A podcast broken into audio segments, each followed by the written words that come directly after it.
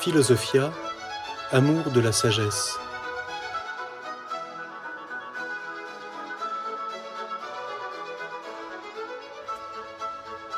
L'histoire de la philosophie.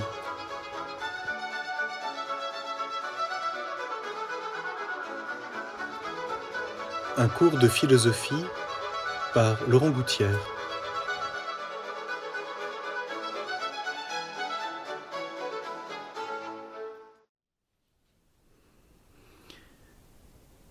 L'étude des philosophes et du devenir de la pensée philosophique, d'abord chez chacun d'entre eux, c'est-à-dire comment a-t-il cheminé, à quelles questions s'est-il intéressé, quelles difficultés a-t-il rencontrées, j'allais dire quelle bifurcation a-t-il proposé, quelle distinction a-t-il faite. Donc nous intéresser à cette étude des philosophes en philosophe, comme euh, nous le disions la dernière fois, peut nous aider à entrer dans une expérience du dialogue extrêmement féconde et profonde.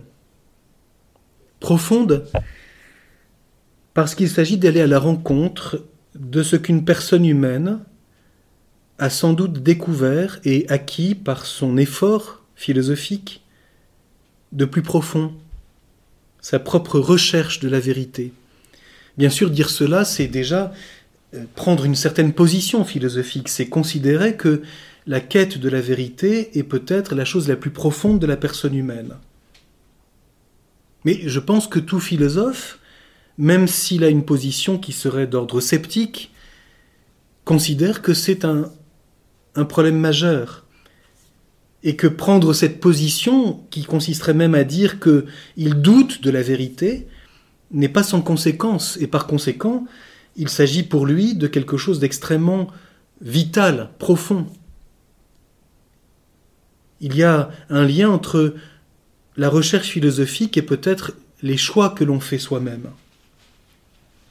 Vivre autant qu'on le peut, bien sûr que cela dépasse les capacités de chacun, qui a toujours ses limites, mais en cohérence avec cet effort de quête de la vérité, est sans doute très important pour un philosophe.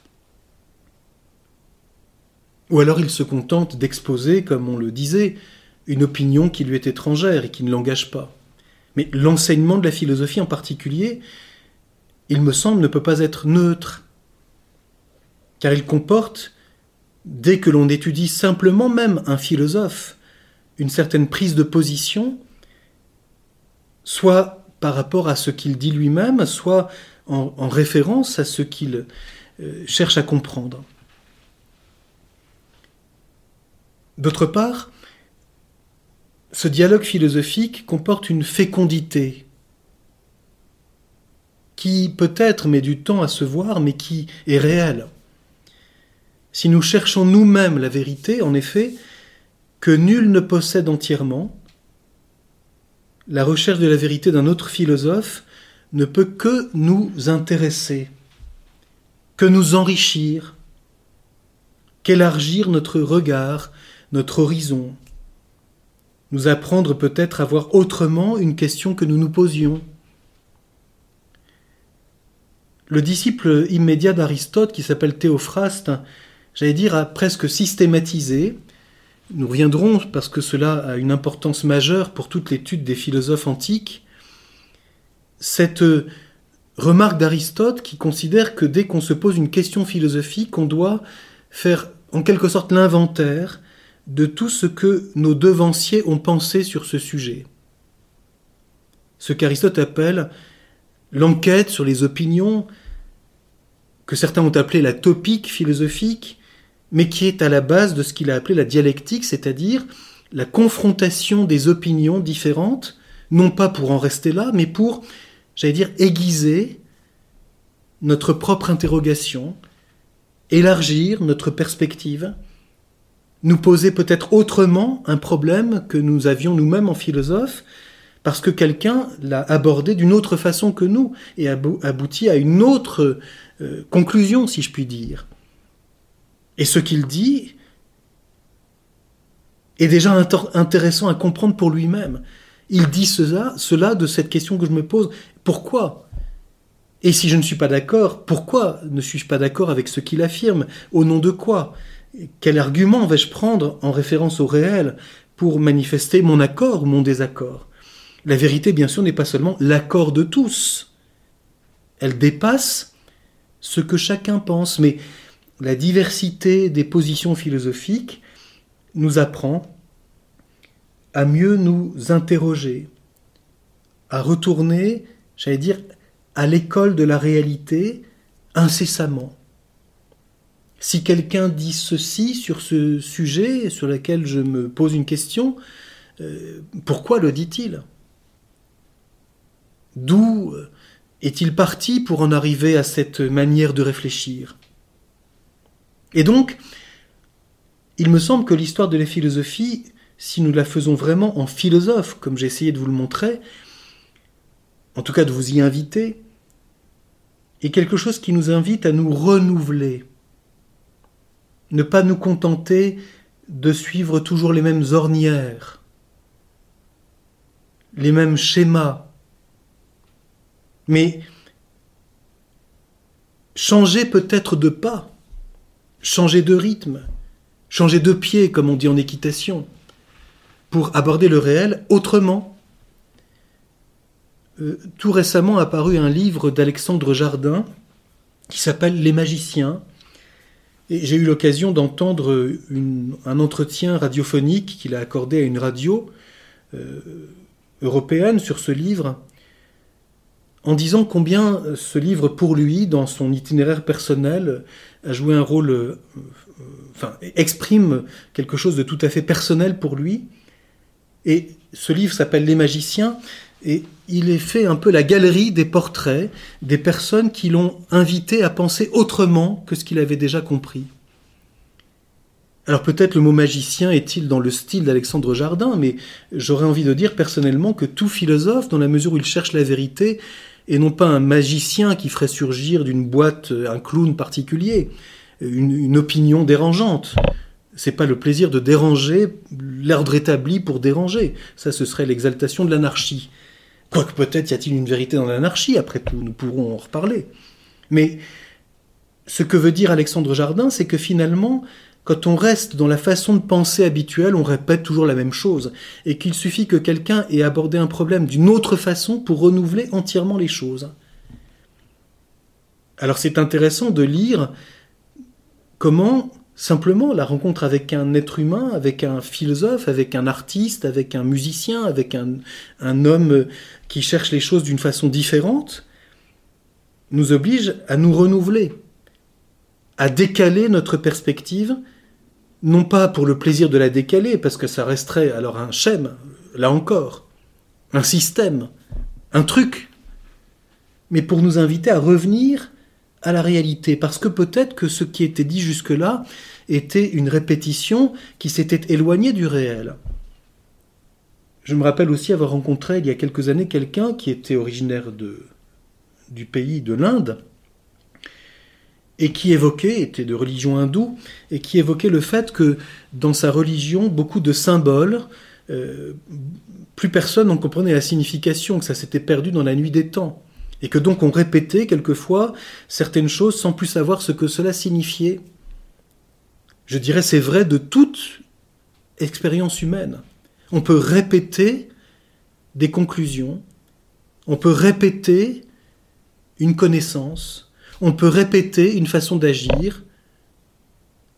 Ça devient parfois même un toc, un trouble obsessionnel compulsif, n'est-ce pas, où on vide sur le quai de la gare son sac, on le refait vingt fois, parce qu'on a peut-être oublié euh, la clé de sa maison. Alors il y a des gens qui philosophent de cette façon, qui philosophent, qui pensent de cette façon. Presque un réflexe automatique que c'est ça que je pense de ça. Et alors on, lutte pour ça, on défile dans les rues, mais est-ce cela la vérité? Qu'est-ce que cette façon d'agir, cette façon de penser, cette façon de vivre, ce que mon voisin fait qui est tout, à fait différent de moi, m'invite à repenser sans tout de suite considérer que ce qu'il dit, parce que c'est pas ce que je pense ou fais, est nécessairement sans intérêt. Donc se laisser déranger par les philosophes que nous essayons de rencontrer, non pas pour s'arrêter à ce qui nous dérange de ce que nous avons pensé nous-mêmes, mais pour nous laisser interroger, nous laisser réveiller dans notre propre manière de réfléchir, de cheminer, de chercher la vérité. En ce sens, la démarche du philosophe est, contrairement à ce que beaucoup disent, très proche de celle du savant. Le savant aime remettre en cause ce qui a déjà été établi dans une théorie scientifique, parce que si on peut le remettre en cause, c'est que la théorie n'est pas entièrement vraie. Et pourquoi la critique fait partie essentielle de la science, euh, ce que Karl Popper a, exprimé en parlant de la vérification ou de la falsification. Si on peut fausser une expérimentation qui fait qu'on aboutit à autre chose que ce que disait la théorie, c'est qu'il faut repenser autrement ce qu'on avait émis comme hypothèse d'explication. Bien que la démarche philosophique soit différente, nous y reviendrons, il y a quelque chose d'analogue. L'interrogation philosophique est au philosophe ce que l'hypothèse est au savant. Or le savant émet une hypothèse nouvelle quand confronté à la réalité et peut-être secoué par euh, la recherche d'un autre de ses confrères savants, aime à chercher d'une façon nouvelle. Le philosophe, confronté à un autre philosophe, à quelqu'un qui a philosophé peut-être avant lui, peut-être plus que lui. C'est bien souvent le cas, surtout quand nous nous, mettons à l'école des grands, de ceux que nous pourrions considérer comme des maîtres en philosophie, parce qu'ils ont été euh, euh, déterminants dans la recherche de certaines problématiques. Quand ils nous remettent en cause, ils nous invitent non pas à douter, peut-être que le doute fait partie malgré tout de l'attitude philosophique, mais pour aller plus loin, je préfère dire à nous interroger d'une façon nouvelle. Alors pour cela, pour renouveler la façon de penser, et je pense par exemple que la position d'Aristote, et là je me sépare de ce qu'affirme Alexandre Jardin, qui, je pense, pense qu'Aristote est quelqu'un qui est un dogmaticien, parce qu'il le ramène une certaine scolastique qui a fait beaucoup de désastres, évidemment. Mais Aristote est au contraire un découvreur, un inventeur, un magicien, au sens où pour lui, c'est l'interrogation à l'école du réel qui doit guider notre philosophie, ce qu'il appellera beaucoup plus l'induction, mais nous reviendrons sur cette position philosophique précise.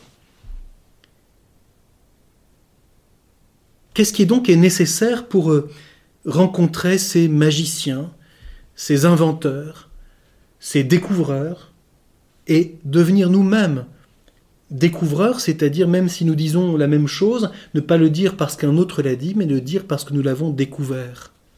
Nous l'avons saisi, nous l'avons discerné, nous l'avons compris, j'allais dire.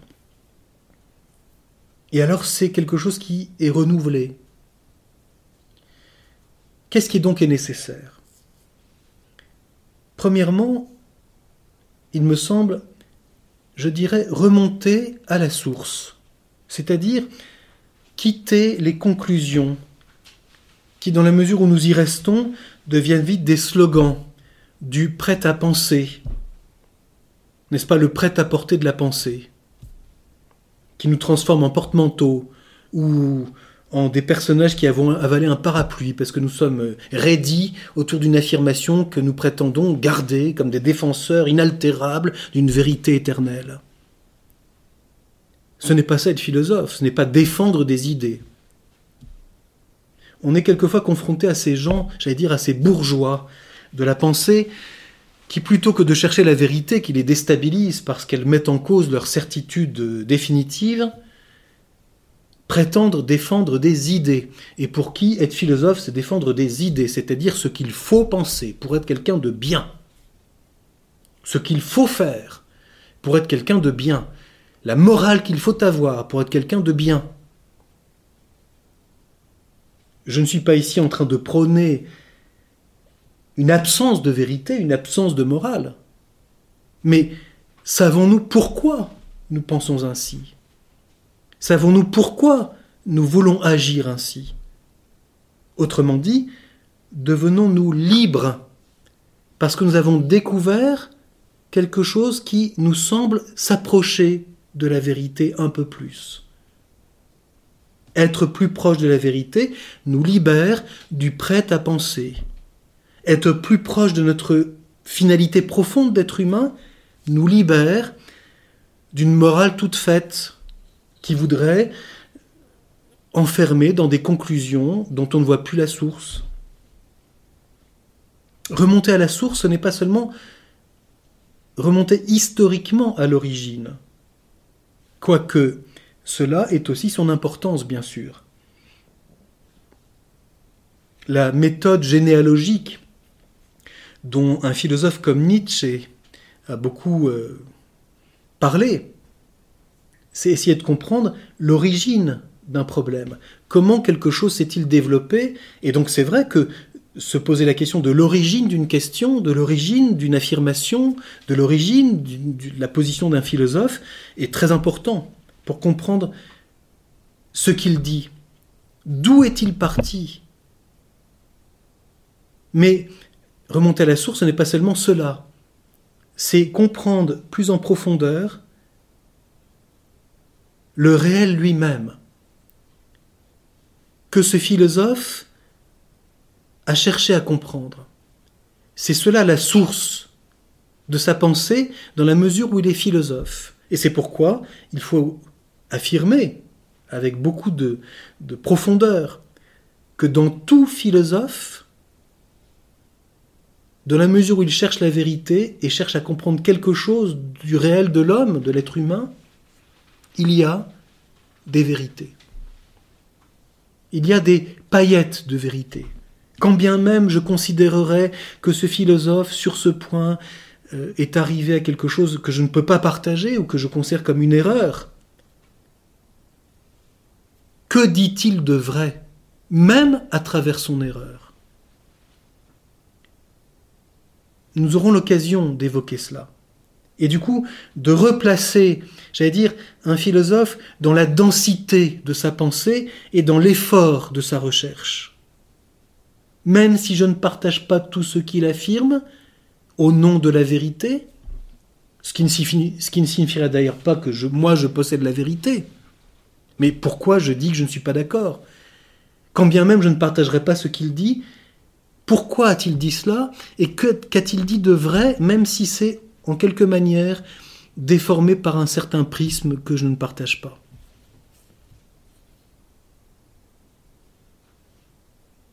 Ce qui fait que quelquefois un philosophe, quand il prend position, au nom de quelque chose du réel qui lui semble important, il dévoile, bien plus qu'une erreur qu'il pourrait commettre,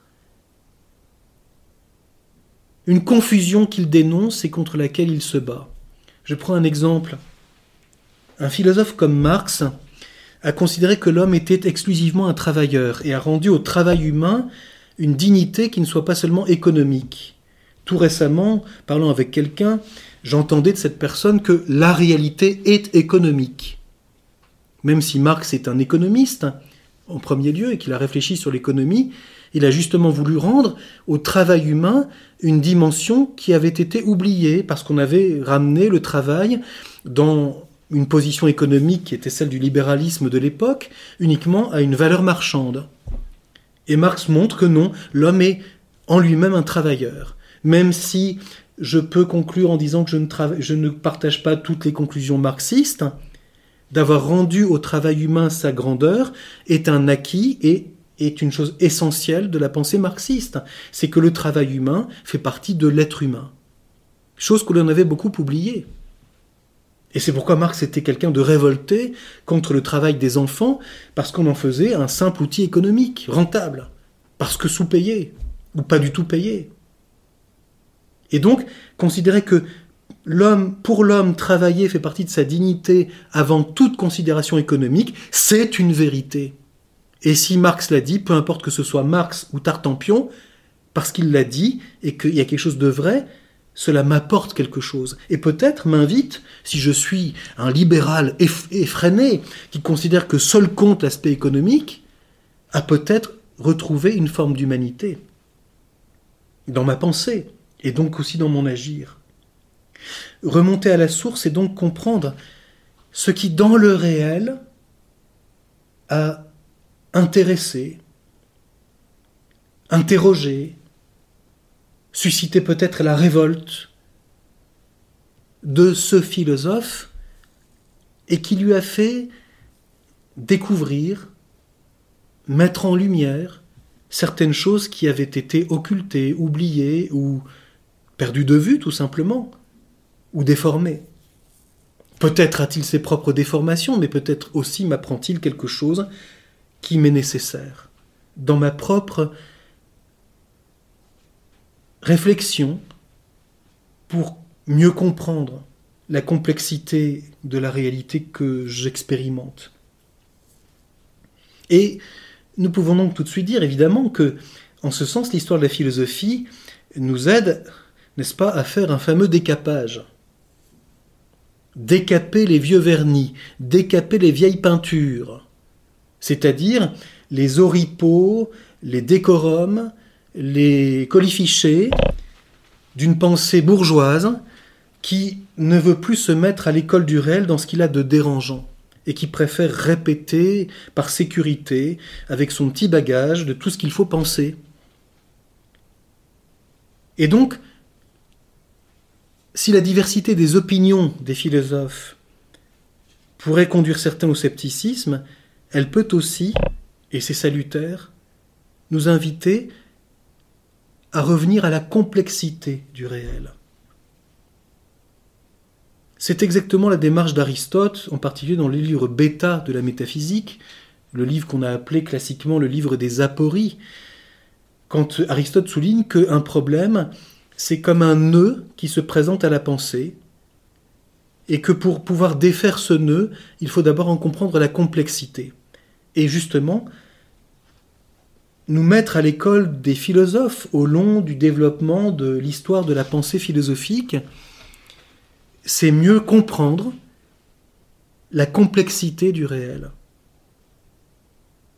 Quitter donc par conséquent une simple subjectivité pour revenir à la réalité en chercheur de la vérité, en amoureux de la sagesse. Revenir donc au réel et comprendre que ce philosophe me dit du réel que moi-même je cherche à comprendre, dont j'ai l'expérience. Que ce philosophe me dit un aspect qui enrichit mon regard, me fait m'interroger sur le réel d'une façon nouvelle, différente. Et donc se laisser déranger, j'allais dire déplacer, décaler par un philosophe.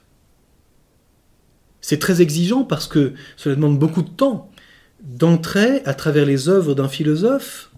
S'il s'agit d'un philosophe qui est déjà mort, nous n'avons plus que ses œuvres écrites ou que les traces de sa recherche. Et quelquefois, nous n'avons que des fragments quand on parle des philosophes de l'Antiquité. C'est à travers ce qui nous reste de ce qu'il a cherché à comprendre,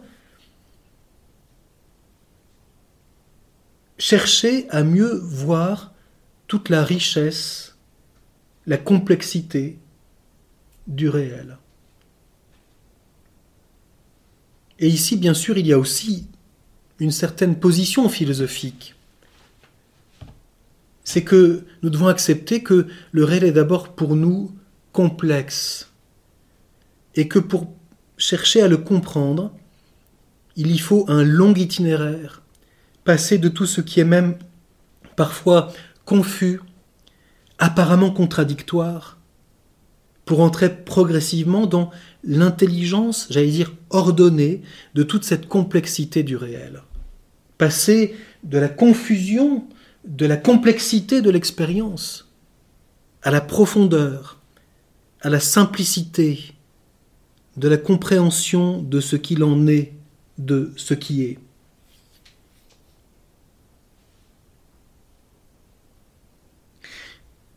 revenir au réel, mais aussi allons un peu plus loin. En dialoguant avec un philosophe, revenir grâce à lui, j'allais dire à son école, sans a priori. Revenir à l'interrogation ou aux interrogations qui sont les siennes. D'où vient que Pourquoi en est-il ainsi? Qu'est-ce que? Et donc, j'allais dire, dépister. Quelquefois, le philosophe exprime très clairement, j'allais dire, quelle est son interrogation, quelle est sa recherche, à quoi s'intéresse-t-il? Mais parfois, il ne le dit pas toujours explicitement. Et donc, découvrir ce qui anime son discours, ce qu'il cherche, faire nôtre l'interrogation de ce philosophe, en comprenant d'où elle est née, même si nous arrivons, dans l'itinéraire qui est le nôtre, à une autre conclusion que lui. Mais se poser loyalement la question, pour le lire, j'allais dire, de l'intérieur. Comprendre en philosophe le philosophe. C'est impossible si on ne saisit pas, si on ne cherche pas à découvrir l'interrogation et la recherche qui est la sienne. Et alors cela devient passionnant parce que plus, ce n'est plus quelque chose qui est une simple description d'une opinion qui serait contraire à un autre, à une autre.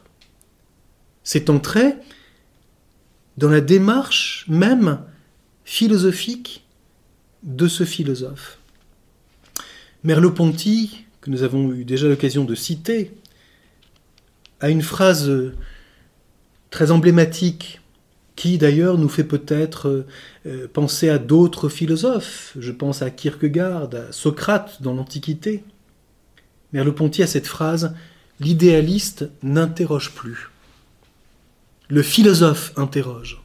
Socrate parcourait la cité en interrogeant ses contemporains sur ce qu'ils croyaient savoir, ce qu'on a appelé l'ironie socratique, mais qui est en fait une pédagogie de l'interrogation. Toi qui es général, dans le dialogue de Platon qui a pour titre le Laquès, Laquès étant un personnage euh, qui est en l'occurrence un homme euh, d'armes, un général,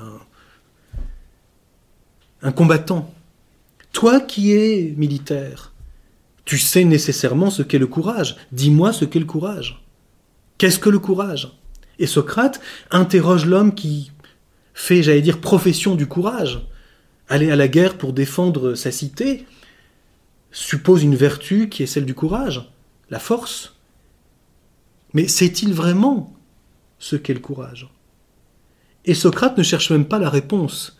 Il veut proposer une discipline qui est à la fois philosophique et d'une certaine façon morale, une attitude face à la vérité, qui est celle de l'homme qui interroge. C'est pourquoi la plupart des dialogues socratiques de Platon n'aboutissent pas nécessairement à une conclusion. On n'a pas au bout du compte la définition du courage. On a plutôt l'interrogation. Sais-tu vraiment ce qu'est le courage? Cela exige que je revienne constamment à mon expérience du courage et aussi à mon expérience du non-courage, comme dirait Aristote de la lâcheté, de la peur, de l'évitement de la situation difficile pour éviter le combat. Il y a tellement de gens qui, dès qu'il y a un combat, se défilent. C'est un manque de courage. Donc, pourquoi faudrait-il être courageux devant une difficulté qui comporte un affrontement? N'est-il pas beaucoup mieux d'avoir une attitude lénifiante pour que tout soit pour le mieux dans le meilleur des mondes et que tout soit baigné dans l'huile? Donc, le courage est-il une chose bonne ou mauvaise? Le combat comporte-t-il une chose positive ou n'est-il que négatif? Ainsi de suite. Et donc, avec Socrate, interroger la caisse, c'est se demander soi-même quelle expérience ai-je du courage? Qu'est-ce que le courage? Bien sûr, ce n'est qu'un exemple, mais c'est pour, bien comprendre comment, quand nous abordons un philosophe, nous avons à comprendre à quoi s'est-il intéressé dans la réalité, mais d'autre part, quelle est son interrogation? Quelle est sa recherche? Ce qui fait qu'il est vraiment philosophe et non pas idéologue, c'est-à-dire qui a un discours de ses idées à propos du réel. Le à propos du réel n'intéresse pas le philosophe. Ce qui l'intéresse, c'est le réel.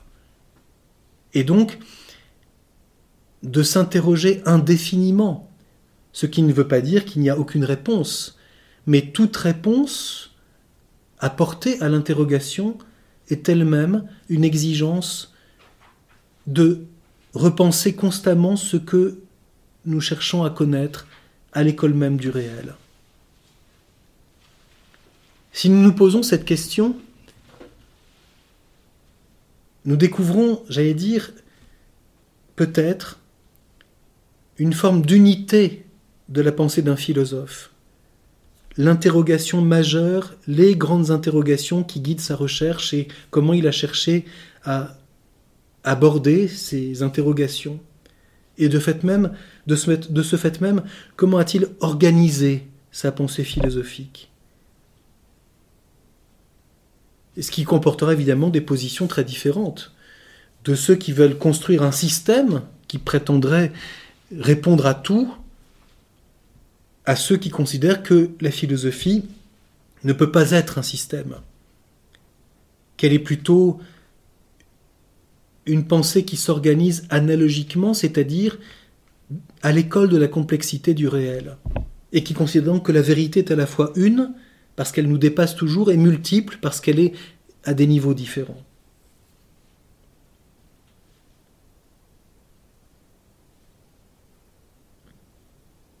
Par le fait même, en ayant cette attitude de nous mettre dans l'attitude de celui qui remonte à la source, c'est-à-dire au réel et à l'interrogation philosophique, nous pouvons essayer de saisir l'itinéraire d'un philosophe. Le philosophe authentique ne peut pas se contenter des sentiers battus ou des autoroutes. Prenez la métaphore que vous voulez. Il y a, n'est-ce pas, sur certains fournisseurs d'itinéraires, des itinéraires conseillés et des itinéraires découvertes. Voulez-vous l'itinéraire conseillé, le plus rapide, le plus court, l'itinéraire touristique qui vous fait faire tous les détours, l'itinéraire découverte, l'itinéraire économique si votre souci est la facture d'essence? Pour ma part, j'opte pour l'itinéraire découverte. C'est-à-dire découvrir de l'intérieur non pas en allant au plus pressé dans la philosophie des manuels professeurs de philosophie, mais du philosophe qui veut découvrir la pensée d'un autre parce qu'il découvre le réel avec lui.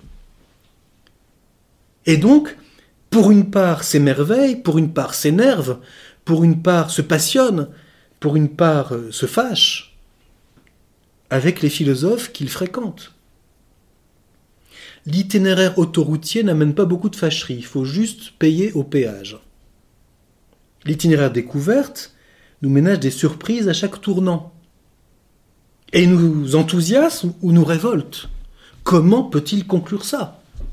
Ou c'est extraordinaire d'avoir découvert ça. Ah mais c'est extraordinaire d'en faire moi-même ma propre passion. Ce qu'il a dit là sur cet aspect de la vie humaine est quelque chose de tellement grand qu'on n'a jamais fini de le creuser avec lui. Et donc l'itinéraire découverte, c'est aussi ce long chemin qui n'est pas le seul, mais par lequel peut-être il faut passer au début pour faire le parcours du philosophe avec lui. D'où ce philosophe est-il parti? Pourquoi a-t-il posé cette question? À quoi est-il arrivé? Pourquoi est-il arrivé là? Que conclut-il? A-t-il la lucidité que ce qu'il dit n'est que partiel Est-il lui-même critique de sa propre pensée? Quand on regarde par, exemple la philosophie de Platon, qui est un des sommets de la pensée antique, on sait combien à la fin de sa vie, Platon a eu une critique de sa propre pensée. Pourquoi renonce-t-il Ou critique-t-il tel aspect de sa réflexion antérieure? Qu'est-ce qui l'amène à reconsidérer des conclusions qu'il estime inadéquates? Ou si on s'intéresse à la pensée de Saint Augustin, les rétractations de Saint Augustin, j'ai affirmé cela, j'affirme maintenant cela, et pourquoi je change? Qu'ai-je découvert qui me fait critiquer ma propre pensée? On voit donc comme quelquefois l'itinéraire d'un philosophe peut être non pas hasardeux, mais difficile, tortueux, complexe. Et puis au terme, peut-on avec lui prendre un regard, j'allais dire rétrospectif, d'en haut quelque part. Vu ce que j'ai cherché à comprendre, voilà ce qui me semble être profondément important. Et voilà ce qui me semble être secondaire.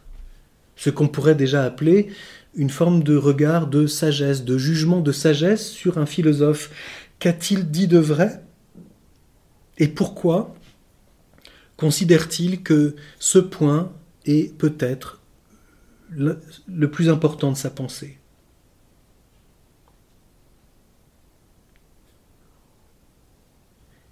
Et pour conclure, je voudrais ici me référer à une, remarque d'Aristote au début de son traité Peri-Uranou, du ciel, où Aristote s'intéresse euh, au cosmos, donc en philosophie dite de la nature.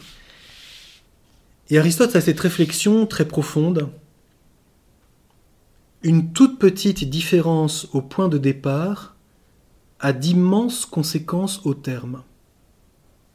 Et par là, nous avons en quelque sorte un résumé tout à fait étonnant, un itinéraire a un point de départ et il a un terme. Quel est le point de départ de ce philosophe Et jusqu'où est-il arrivé? Peut-être d'ailleurs a-t-il repris plusieurs fois cet itinéraire on, pense à tel philosophe dont on dit quelquefois qu'il a sept aspects de sa pensée successifs. Parce qu'il a repris indéfiniment les choses et qu'il a varié sept fois sur ce qu'il estime important. Peu importe l'anecdote ici, mais le point de départ et le terme se tiennent. Et l'itinéraire de ce philosophe qui s'est intéressé à cette question à cet aspect-là du réel, qui est arrivé à affirmer cela